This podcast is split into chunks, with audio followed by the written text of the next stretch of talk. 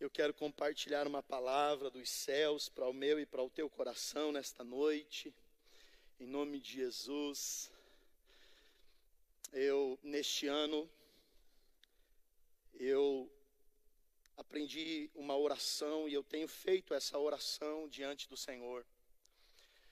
E eu tenho pedido nessa minha oração. E essa semana é uma semana muito especial, você vai entender porque eu estou dizendo isso no decorrer dessa meditação, desta palavra de hoje. Porque o Senhor me levou a esse entendimento e essa oração que eu tenho feito é a seguinte: Senhor, ensina-me a viver os teus milagres. Pastor, que oração simples, não tem nada de tem nada de diferente nisso. Tem, queridos.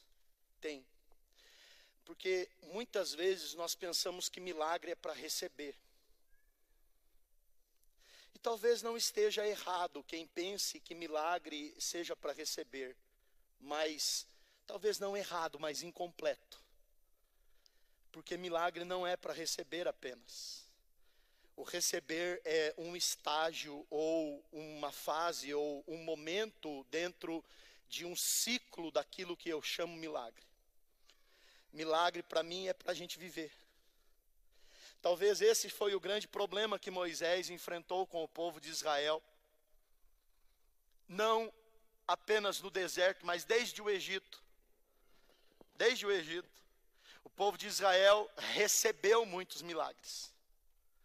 Mas infelizmente quase não viveu nenhum.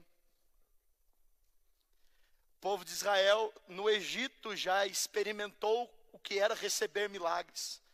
A Bíblia diz que haviam pragas que abatiam todo o Egito, mas aonde estava Israel, ela não chegava. Na casa dos israelitas, que era quem, pastor? Isso é importante ressaltar, era a pior casta do Egito na época. Eram os escravos. Era a ralé do Egito. Deus dizia assim: vai vir sobre todas as mansões egípcias, mas na casa da ralé israelita não vai chegar não. Aleluia. Viram e receberam tantas coisas, saíram do Egito com mão forte, com braço poderoso, o Senhor disse. Entraram no deserto, no deserto então, irmão, o céu choveu milagres sobre Israel. Receberam tantos milagres mas eu tenho orado ao Senhor, eu tenho dito, Senhor, eu quero mais do que receber. Eu quero que o Senhor me ensine a viver os milagres que acontecem na minha vida. Eu quero que o Senhor adestre o meu coração. Eu quero que o Senhor é, alinhe o meu coração, porque eu quero mais do que receber milagres. Eu quero viver os milagres. Porque quem vive só de receber, o milagre é um fato. Quem aprendeu apenas receber o milagre é só um fato. Mas quem aprendeu a viver o milagre é um processo. O milagre é um ciclo com momentos e estágios bem definidos. E quando a gente aprende a viver o milagre, a gente aprende a discernir e compreender cada um desses estágios dentro deste ciclo que a gente chama milagre que a gente compreende por milagre. Eu acredito que neste ano de 2020, mais do que nunca, eu e você, talvez num dado momento, com uma, de uma forma mais intensa, de uma forma mais eh, dedicada, nós precisamos de um milagre, buscamos um milagre. Talvez muitos aqui, como nós temos acompanhado, temos recebido testemunhos, alcançaram milagres. Não apenas daqueles que têm testemunhado, aqueles que têm testemunhado, é claro, eles representam todos nós. Mas esse foi um ano de muitos milagres. Mas o que eu quero dizer para você, querido, nessa reflexão e nessa palavra dessa noite de hoje, vá além de receber. Decida viver os milagres do Senhor. Aleluia. Que bom, tem um, uma turminha aí que já está entendendo. Aleluia. Decida mais do que receber. Porque Israel recebeu muito, mas decidiu viver tão pouco. E quando a gente só recebe e não vive, fica interrompido, fica pela metade.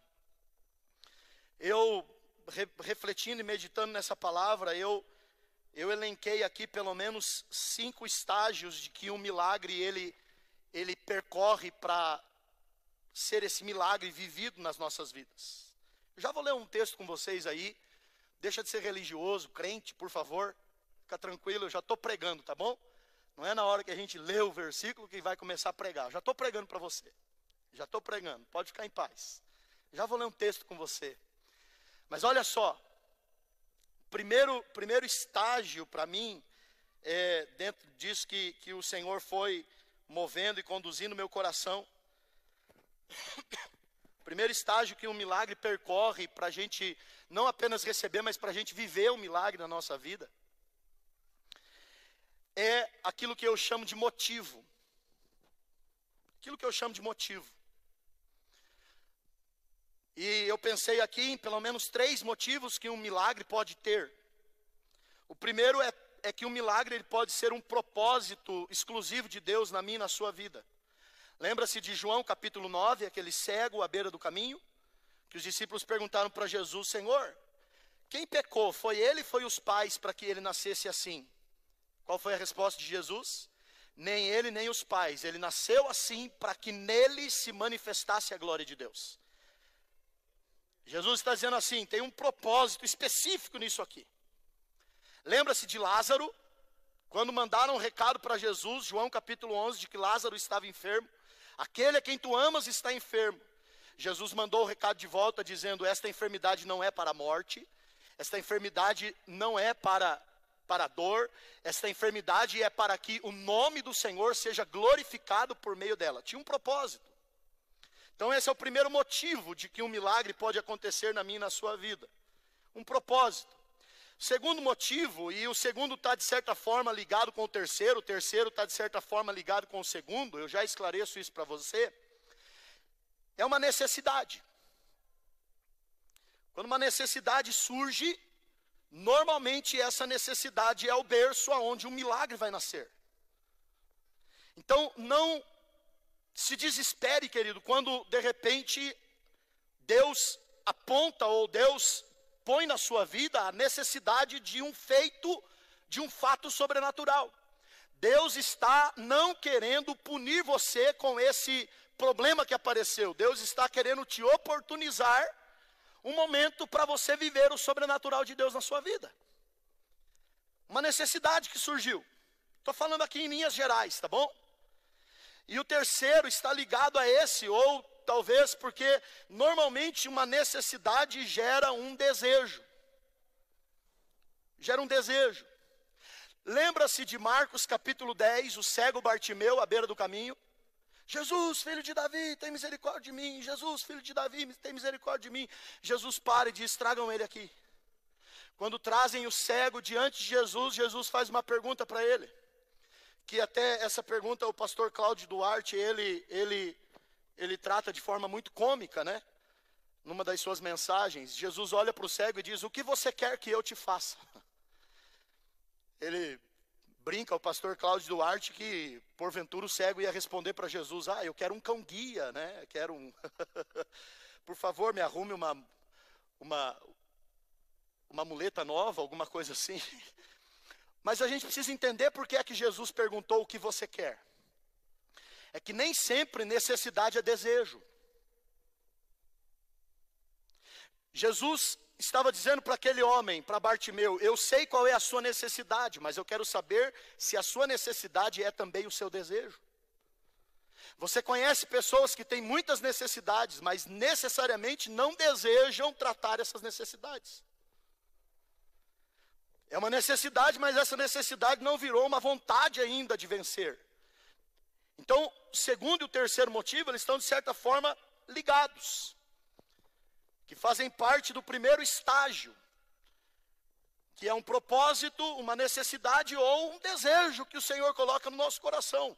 Salmo 37: Deleita-te também no Senhor e Ele cumprirá os desejos do seu coração.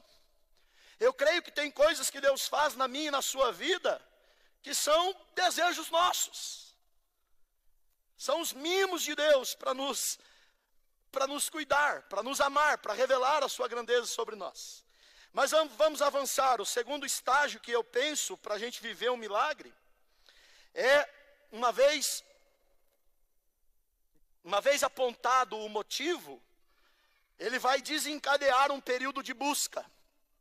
Então, para mim, esse é o segundo estágio de um milagre. A busca é quando você propõe no seu coração, põe no seu coração de que você vai se colocar diante de Deus, em oração, em jejum, em atos, em feitos de fé, para que Deus responda, para que Deus faça algo sobre determinada situação, para que Deus opere e faça algo sobre isso que está afligindo o seu coração. Esse que tempo é esse? Que estágio é esse, pastor? É o estágio da busca. Quando nós voltamos o nosso coração para buscar o Senhor. Muitas pessoas aqui, queridos, nessa, nesse segundo estágio aqui, já começa, já começa a funilar a peneira. Já começa a afinar um pouco a peneira, porque tem muita gente que precisa já identificou a necessidade, já, já tem o desejo, já entendeu o propósito, mas não quer pagar o preço na busca. Não quer pagar o preço, não quer enfrentar a multidão para tocar na orla das vestes de Jesus, não quer gritar como um cego desesperado na beira do caminho para chamar a atenção de Jesus, não quer subir na figueira lá de Jericó para enxergar Jesus e ser visto por ele, não quer pagar um preço para ver o milagre acontecer. É o segundo estágio que nós precisamos entender para viver um milagre. Para viver o um milagre, é a busca. O terceiro é o estágio que eu chamo de palavra de fé. E aqui é onde eu quero meditar com você. Eu já vou voltar nele, portanto eu não vou perder muito tempo aqui nele. Não vou gastar muito tempo aqui, né? Porque na verdade ninguém está perdendo tempo aqui. Pelo menos eu penso assim. Essa é aquela hora que você diz um amém, pelo menos, irmão. Só para eu pensar pelo menos você está, né? Aleluia. Glória a Deus. Palavra de fé que é uma palavra de fé, pastor, é uma resposta específica do Senhor sobre as nossas vidas. Eu já vou tratar um pouco mais com você. O meu desejo nesta noite, essa palavra introdutória, é que eu e você compreendamos o, o propósito e o agir de uma palavra de fé no nosso coração, em nome de Jesus. Mas eu preciso caminhar. O, quarto estágio do milagre é o milagre em si, é a sua realização, é a sua conquista. É quando o milagre acontece, é o fato, é o feito. É o mar que se abre, é a doença que é curada, é o mal que vai embora, é a dor que desaparece, é a porta que se abre, é, é a resposta que apareceu, é aquele feito que a gente entendeu a sua necessidade, que a gente o almejou, que a gente buscou, que a gente recebeu uma palavra de fé para o nosso coração, acreditou nessa, nela, e agora ela aconteceu, o milagre chegou, bendito seja o nome de Jesus. Amém. chegamos então ao quinto e, e, na, minha, na minha relação aqui, o quinto e último estágio de um milagre na minha e na sua vida. Porque muita gente também para aqui no quarto. Recebeu, aconteceu. Oh, aleluia, glória a Deus, maravilha, Deus poderoso, Jeová na terra e esquece de um quinto estágio que o milagre precisa desenvolver para ser vivido na minha e na sua vida, e não apenas recebido. Que o quinto estágio eu chamo de gratidão. Gratidão. Quanta gente você conhece que já recebeu o milagre, mas não está praticando o quinto estágio? Gratidão. E a gratidão para mim de um milagre acontecido, ela, ela se revela pelo menos do, em dois comportamentos. O primeiro, glorificar a Deus. Viver uma vida de glorificação, de adoração. Não é glorificar a Deus aqui enquanto o pastor Dan está pregando e fica provocando você. Agora levante a sua mão, glorifique e tal. Amém. Esse também. Mas glorificar a Deus em vida. Glorificar a Deus não é no domingo à noite, glorificar a Deus na segunda e na terça-feira e nos demais dias da semana. Viver uma vida de gratidão ao Senhor por este milagre recebido. Viver uma vida de gratidão e de glorificação ao Senhor. Viver uma vida de adoração ao Senhor, porque Ele ouviu a sua oração, porque Ele atendeu o seu clamor, porque Ele abriu os céus e te abençoou, porque Ele operou aquilo que ninguém mais podia operar por você e em você, em nome de Jesus. Viver uma vida de gratidão diante do Senhor. Glorificar a Deus. E qual é o segundo comportamento que revela a minha e a sua gratidão no milagre? Testemunhar para os outros do milagre recebido. Preste bem atenção que nesse quinto estágio existe uma relação com Deus e uma relação com o outro. Uma relação com Deus e uma relação com o semelhante. A relação com Deus é glorificá-lo e adorá-lo. E a relação com o outro é testificar testemunhar. É usar aquilo que o Senhor fez na minha vida para que isso possa acrescentar na vida de outro. É usar aquilo que o Senhor operou na minha vida para que isso possa ser de alguma forma um instrumento de consolo, um instrumento de, de Deus para abençoar a vida de outros. É a segunda forma, é a segunda maneira. É aqui, queridos, nesse sentido que eu digo que nós precisamos mais do que receber nós precisamos viver os milagres do Senhor na minha e na sua vida. Eu quero ler com você um texto que está em Lucas, ou melhor, em Mateus, capítulo de número 8. Por favor, abra a sua Bíblia. Mateus, capítulo de número 8.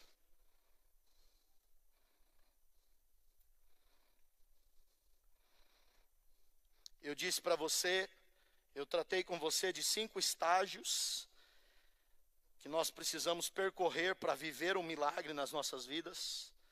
Mas eu quero tratar com você especificamente sobre o terceiro que eu que eu elenquei aqui, que é palavra de fé. Muitas pessoas ainda não compreenderam e por não compreender ainda não conseguiram detectar, ainda não conseguiram apontar. No meio disso tudo que eu estou vivendo, que eu estou passando, Deus me deu essa palavra. E é nessa palavra que o meu coração descansa. Amém? Deus me deu essa palavra e é nessa palavra que o meu coração descansa. E essa semana para nós, quando eu falo isso, é uma semana muito especial para nós que eu digo, para minha casa. Era começo de 2006. Começo de 2006. A Renata já tinha feito um tratamento para engravidar no ano de 2004, sem sucesso. Já tinha passado por um outro tratamento, esse tratamento na verdade foi 2004 e 2005. Nós interrompemos o tratamento na metade de 2005. E no começo do ano de 2006, nós recebemos um pastor que veio para estar conosco uns dias, um pastor muito amigo de meu pai, pastor Ivan Nunes, da cidade de Porto Alegre, um homem de Deus. Ele ficou conosco alguns dias aqui em Telêmaco, e ele ia ficava hospedado no hotel e ia fazer as refeições na nossa casa. E um dia, fazendo a refeição do almoço, almoçando com, comigo, com a Renata, e eu senti um impulso muito forte no meu coração de pedir para aquele homem orar por nós, orar, orar pela nossa casa, pelo nosso casamento, orar para que Deus nos desse o nosso filho, que a gente eh, já estava para completar cinco anos de casados e nós já tínhamos programado ter o nosso primeiro filho, mas Sabíamos que por questão de, de problema é, de saúde, a Renata tinha é, dificuldade de, de, de ter o filho, de gerar o filho. Eu pedi o pastor Ivan, ele se colocou em pé, depois do almoço, orou por nós, e foi um momento muito especial. Ele fez uma oração, é, é como diz a galera da Universal, uma oração forte. Foi uma oração muito especial, a gente viu que Deus estava naquele negócio. no final da oração, ele olhou para mim e para Renata e disse: Deus manda dizer para vocês. Aleluia. Deus manda dizer para vocês. Se preste bem atenção, eu me lembro dessa frase como se fosse ontem. Deus manda dizer para vocês: o segundo quarto desta casa não vai ficar vazio. Que maneira bonita de Deus falar que vai dar um filho para a gente, não é? Você não achou? Eu fiquei encantado. Eu falei, só pode ser de Deus, um raciocínio desse só pode ser de Deus. Cabeça de homem não produz isso. Ele disse: o segundo quarto desta casa não vai ficar vazio. E aquela palavra nos impactou, pastora Thelma. Aquela palavra, a gente já tinha ouvido muitas palavras de bênção sobre a nossa vida. Não, porque eu vou abençoar, vocês vão viver esse sonho. Porque, mas quando a gente ouviu aquela frase, Deus manda dizer para vocês: o segundo quarto da vossa casa não vai ficar vazio. Eu, eu e a Renata pegamos e abraçamos. E dissemos: essa é a nossa palavra. Essa é a nossa palavra. Essa é a palavra que vai romper. Essa é a palavra que vai mover. Esta é a palavra que o nosso coração vai descansar e vai confiar nela. Para encerrar, agora, quarta-feira, dia 16. Quarta-feira próxima, dia 16 agora. O Lucas está completando 14 anos de idade. Aleluia. Aleluias. Tem muitos outros detalhes, mas eu não vou, não vou me ater nesses outros detalhes. E quando Lucas nasceu, é, é de praxe, né? A gente pegar e, e colocar lá na, na, na, na porta do quarto do hospital, né? É, cheguei, enfim, né? A criatividade das mulheres aí é fantástica daí, né? É, põe lá um, enfim, alguma coisa lá, um, uma cegonha, uma chupeta pendurada, enfim, nós fizemos um um escrito e escrevemos assim: o segundo quarto da nossa casa não está mais vazio.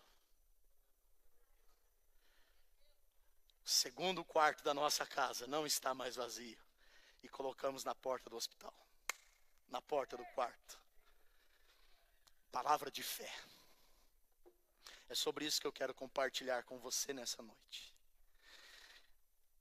Querido, deixe o seu coração atento quando você estiver buscando por um milagre redobre a sua atenção ao mover e ao agir de Deus sobre a sua vida, porque Deus vai usar alguém, ou talvez não necessariamente usar alguém, mas Ele vai, talvez, em você mesmo, por você mesmo, Ele vai colocar uma palavra de fé dentro de você, uma palavra específica a respeito deste milagre, uma palavra específica a respeito dessa busca.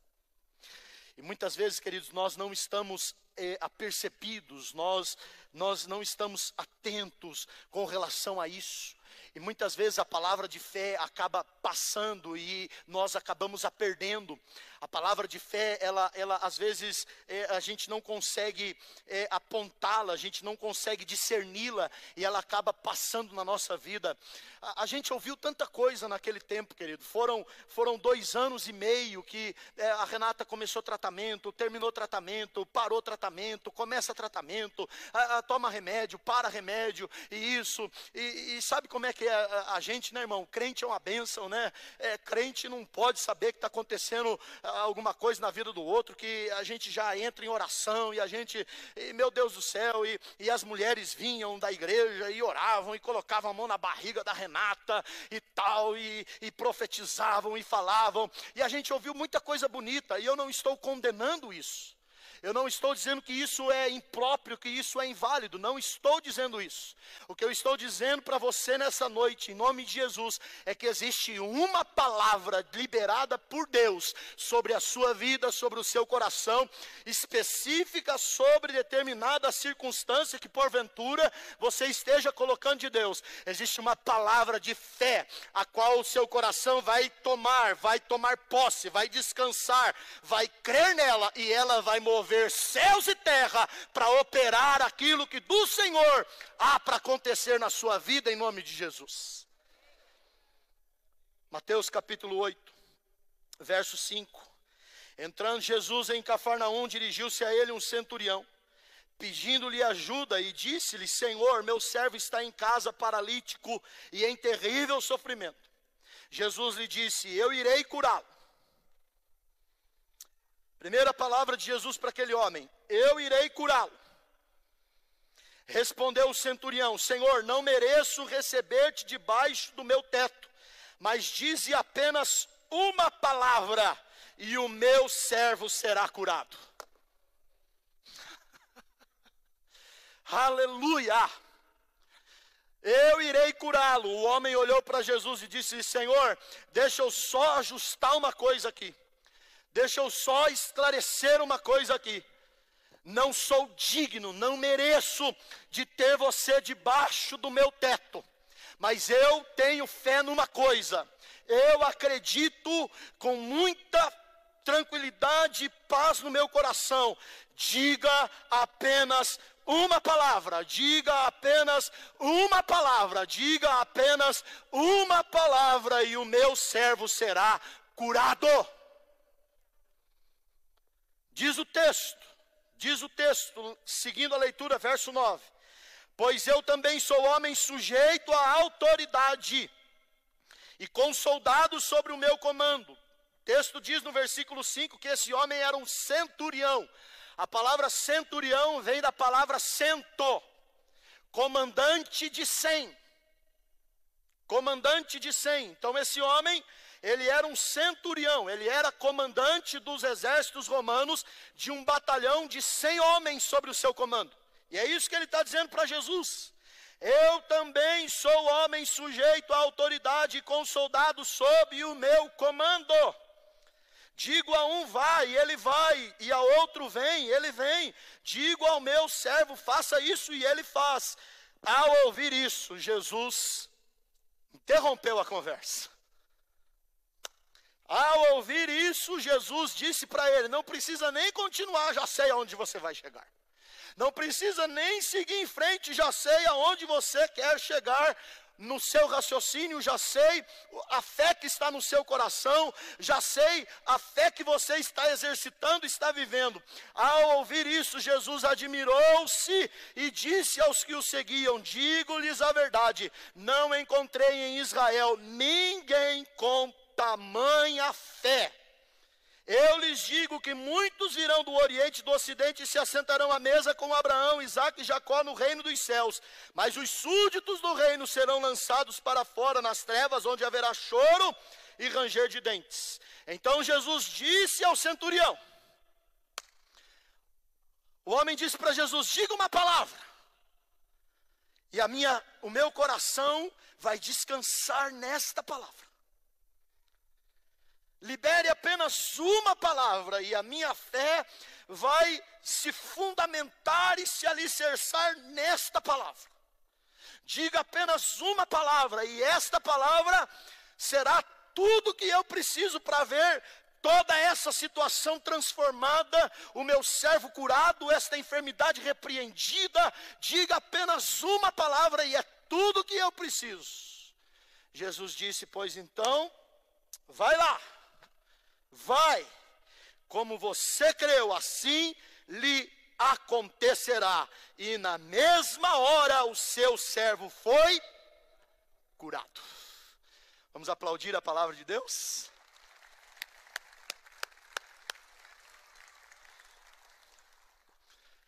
Palavra de fé. A gente, às vezes, não tem dificuldade de compreender a necessidade de um milagre. Às vezes isso é muito, é muito claro e muito visível aos nossos olhos. Às vezes a gente se é, dispõe e põe o coração a buscar o milagre do Senhor sobre as nossas vidas, mas muitas vezes nós não estamos apercebidos aquilo que eu chamo de palavra de fé. Se você já percebeu uma necessidade ou um propósito, ou um desejo que há no seu coração por uma intervenção sobrenatural do Senhor sobre a sua vida, se o seu coração já se pôs à busca, quando eu digo de colocar a busca, irmão, eu não estou não tô dizendo de, de, de fazer aquela, aquela oração quando acorda, pô, levanta, põe o pé para fora da cama. Ah, Senhor, tu sabe que eu estou passando, né? Por favor, faça alguma coisa. Não é isso que eu estou chamando de busca. Não é isso que eu estou chamando de busca. É? Como aquele homem que fez uma lista de todas as necessidades que ele tinha na sua vida. Deu mais de 20 itens. E todos os dias antes de dormir, ele pegava aquela lista que ele tinha colocado enquanto propósito de oração, e ele gastava um tempo ali, ficava mais de uma hora em oração, citando e buscando ao Senhor por cada um daquele, daquela necessidade elencada naquela lista, naquele papel que ele tinha com capricho anotado cada uma delas. Isso foi por mais ou menos uns dois ou três dias. Lá pelo quarto dia ele já olhou a lista falou: sabe, esse daqui até que não, não preciso gastar muito tempo nesse daqui não. Ah, esse daqui eu acho que é mais importante. Esse outro aqui também, se Deus quiser, tá bom. Se não quiser, tá, tá. E diminuiu a lista pela metade de uma hora a mais que ele ficava em oração, ele já gastava 30 minutos agora. Aí, passados-se mais uns três ou quatro dias, ele teve a brilhante ideia de pegar a lista e falar: Senhor, eu vou fazer uma oração do Pai Nosso aqui e colocar a lista, porque está aqui, não é? E fazia uma oração do Pai Nosso, virava, deitava, pegava no sono. Isso foi mais uns três dias. Foi passando o tempo. Ele deixou a lista assim, no criado mudo, do lado da cama. E ele deitava, colocava a cabeça no travesseiro e fazia assim: Tá aí, você sabe, né? tá aí. Não é esse tipo de busca que eu estou me referindo, queridos. Não é, não é esse tipo de, esse tipo de busca é, relapsa. Não é esse tipo de busca sem intensidade, não é esse tipo, eu estou dizendo e eu estou tratando de uma busca intensa do seu coração, do meu coração, aquilo que o Espírito Santo de Deus colocou na minha e na sua vida, e a gente colocou isso como um propósito diante de Deus e tem clamado ao Senhor. E eu fiquei, eu fico muito feliz enquanto eu estou aqui compartilhando essa mensagem com vocês. Eu estou vendo aqui o Zé e a Viviane ali ouvindo essa palavra e a, a, a, me assistindo aqui, é, ouvindo essa, essa reflexão. Hoje no almoço, é, na casa da minha sogra, minha sogra citou a família de vocês, quando nós tratamos a respeito de tudo que passou o Johnny, né? Irmão da Viviane, e a minha sogra falou assim: Pois é, mas eu fiquei sabendo que eles fizeram um relógio de oração na família e 24 horas tinha alguém orando por ele. Aleluia! Isso que eu estou tratando como busca, irmão isso que eu estou tratando como clamor, isso que eu estou tratando como estar na presença de Deus. Eu não sei se você entende o desespero de algumas pessoas quando você lê algumas passagens bíblicas, aquele cego à beira do caminho, Jesus, filho de Davi, tem misericórdia de mim, Jesus, filho de Davi, tem misericórdia de mim. E a multidão passava e alguns chegavam para ele e diziam, para de gritar, você está incomodando. Ele já não te atendeu no primeiro, no primeiro pedido. É, por favor, não incomode mais. Esse grito seu já está inquietando a turma. Jesus, filho de Davi. Ele não, irmão, o negócio dele era com Jesus. Ele não queria nem saber de quem estava por perto. É disso que eu estou tratando por busca.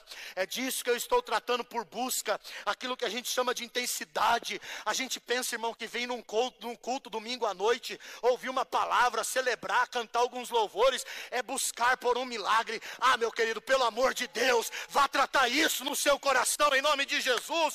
O Espírito Santo quer algo mais de você. Os céus quer algo mais da sua vida.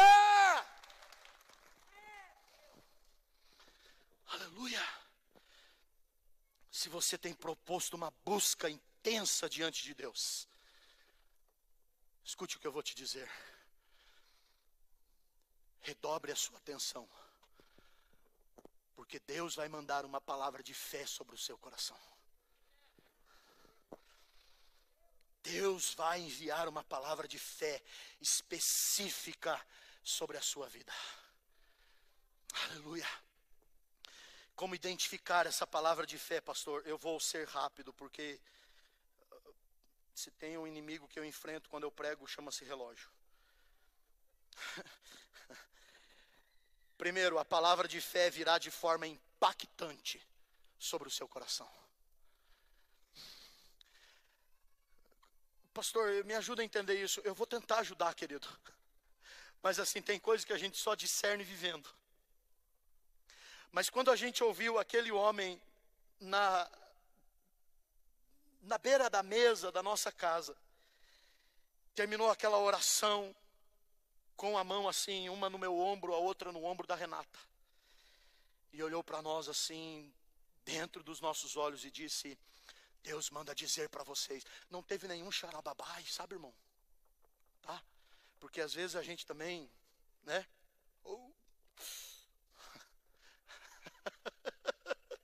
Ai, crente é uma maravilha. E tem um fio do microfone aqui que está me incomodando, que vocês não têm ideia. Crente é uma benção. Teve nada disso, irmão. E se tiver também não tem problema, tá? Só tem que ter discernimento. Ele só olhou para nós assim e falou: Deus manda dizer para vocês: segundo quarto desta casa não vai ficar vazio.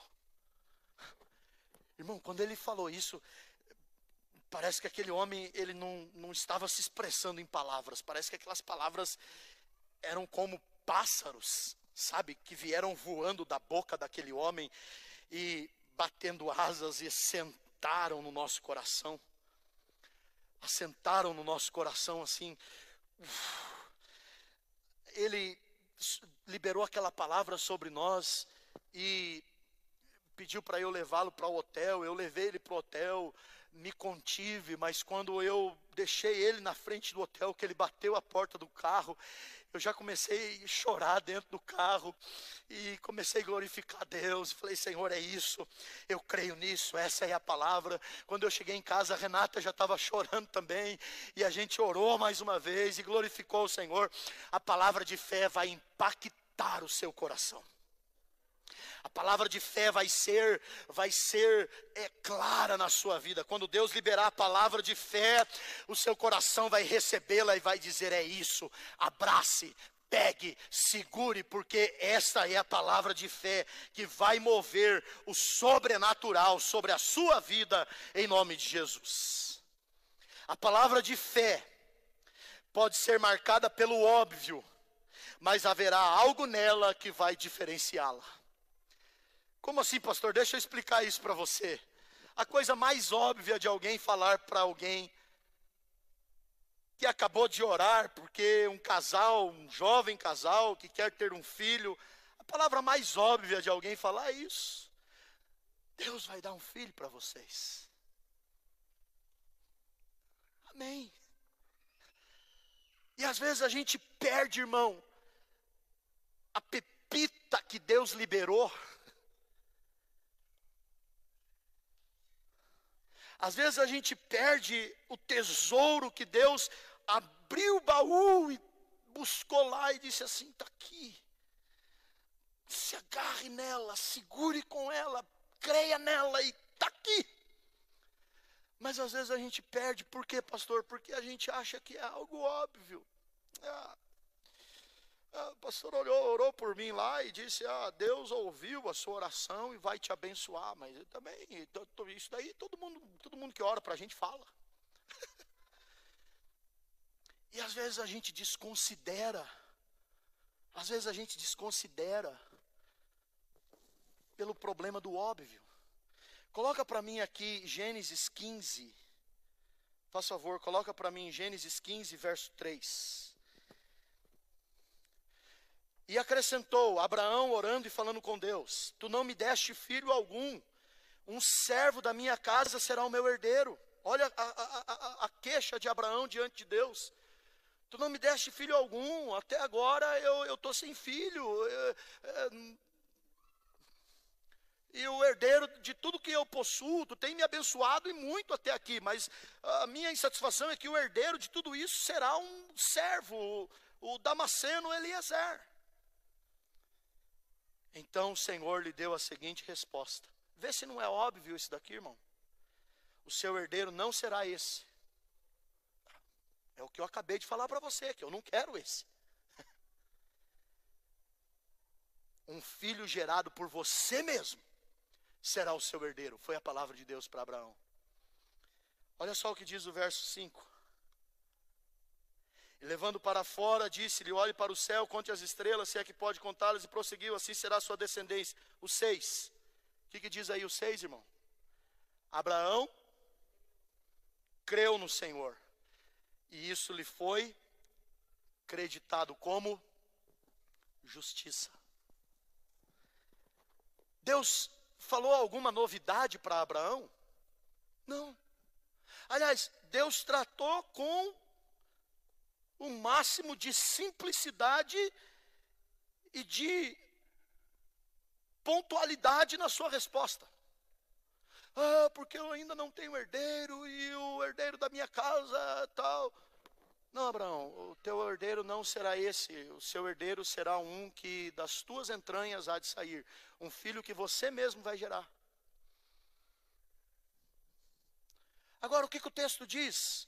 Embora tivesse pontualidade, simplicidade, e fosse o mais óbvio que Deus estivesse falando para Abraão. O texto diz que Abraão pegou aquela palavra e creu no Senhor.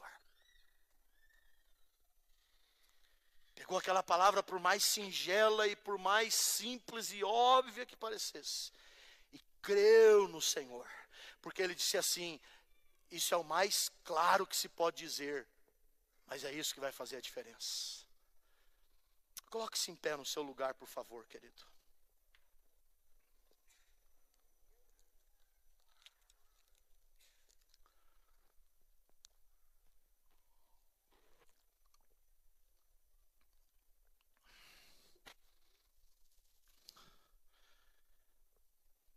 De forma que essa semana eu orei, chorei e agradeci muito ao Senhor.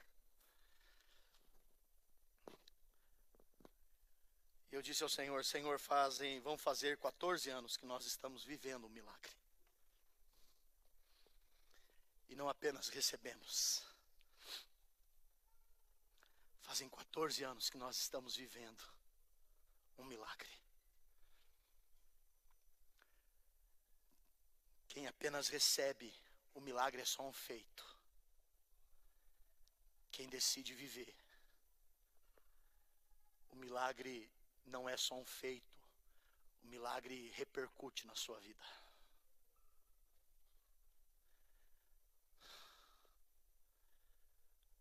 O milagre ele ele redunda.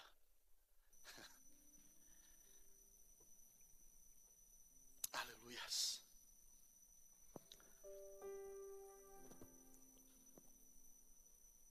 por vezes eu chego a pensar, inclusive, queridos, que Deus não nos permite receber alguns deles, porque existem alguns que não é para ser recebido, é para ser vivido. E como a gente ainda só está no campo do receber, Deus disse assim: ainda não. Quando você discernir que eu não quero que você receba, eu quero que você viva. Aí você vai estar tá no lugar certo. Aí você vai estar no, no ponto que eu preciso. E aí sim. Aleluia. Busque por mais do que receber. Tem muita gente que já recebe milagre, irmão. Mas só recebe. As igrejas estão abarrotadas de pessoas que só sabem receber milagres. e recebe esse aqui, e daqui a pouco esse aqui já ficou ultrapassado e já não alegra mais, e já precisa de outro ali, e já. É... E é um problema, porque o dia que não receber, normalmente esses são os que, os que dão as costas ao Senhor. Por quê? Porque eu preciso receber já aqueles que aprenderam não só receber, mas aprenderam viver. São aqueles que podem até não receber algum, mas por não receber esse, não tem problema, porque ele já está vivendo outros e outros e outros e outros e outros. Forma que esse aqui ainda não aconteceu, mas ele descansa o seu coração, a sua fé, a sua alma em Deus e diz assim: Senhor, eu preciso desse aqui, mas enquanto esse não vem, eu vou continuar vivendo os que eu já tenho. Eu vou continuar vivendo o que eu já alcancei, eu vou continuar vivendo os que o Senhor já fez. Aleluia, aleluia. Que o Senhor já fez na sua vida, irmão Toninho, segue vivendo porque milagre é mais do que para receber, milagre é para ser vivido em nome de Jesus. Milagre é mais do que para receber, irmão. É um problema quando a gente vicia o coração em receber e não desenvolve o viver.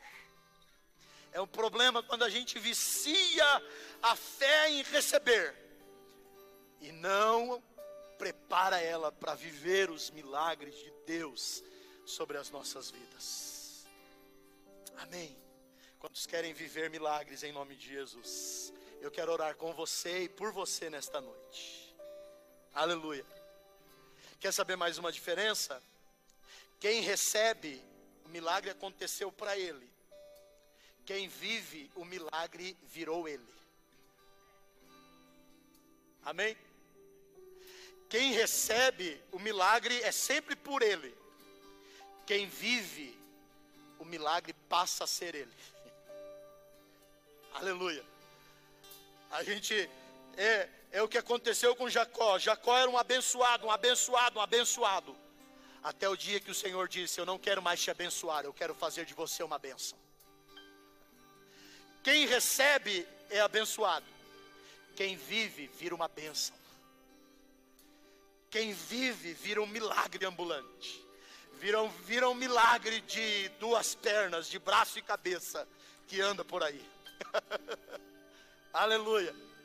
Aleluia. Quem recebe e só recebe, o milagre é só um fato e um feito na sua história. Quem aprendeu a viver, o milagre faz parte do seu ser. Milagre faz parte da sua essência. Aleluia. Aleluia. Aleluia. Eu quero orar por você que quer viver milagres. E escute o que o Senhor põe no meu coração para te dizer nesta noite. Veio um tempo sobre as nossas vidas de muitos milagres para serem vividos em nome de Jesus. Vem um tempo que o céu vai começar a distinguir entre aqueles que vivem e aqueles que só querem receber e vai começar a fazer e operar na vida daqueles que aprenderam e desenvolveram a arte de viver e não só de receber milagres das mãos do Senhor. Em nome de Jesus. Coloque a sua mão sobre o seu coração. Eu quero cantar essa canção, nós vamos cantar essa canção antes de orar com você. Sim, uma palavra de fé.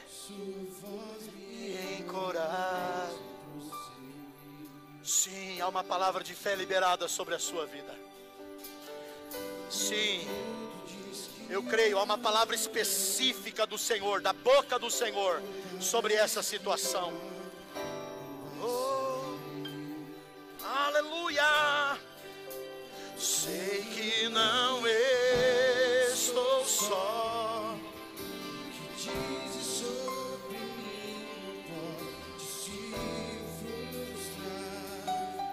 Levante a sua voz e declare esta canção em meu favor.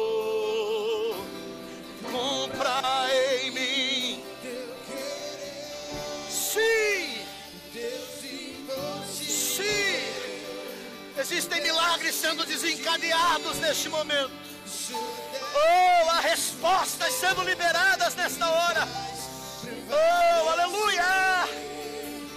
Deus do impossível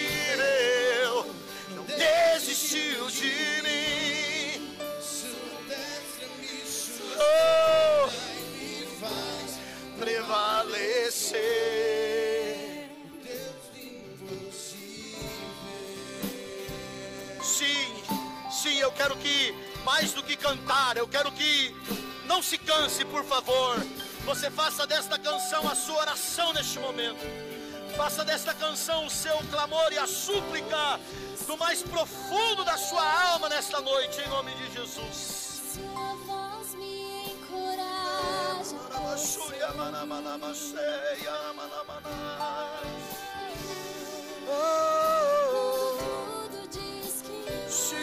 Espírito Santo, há uma palavra de fé.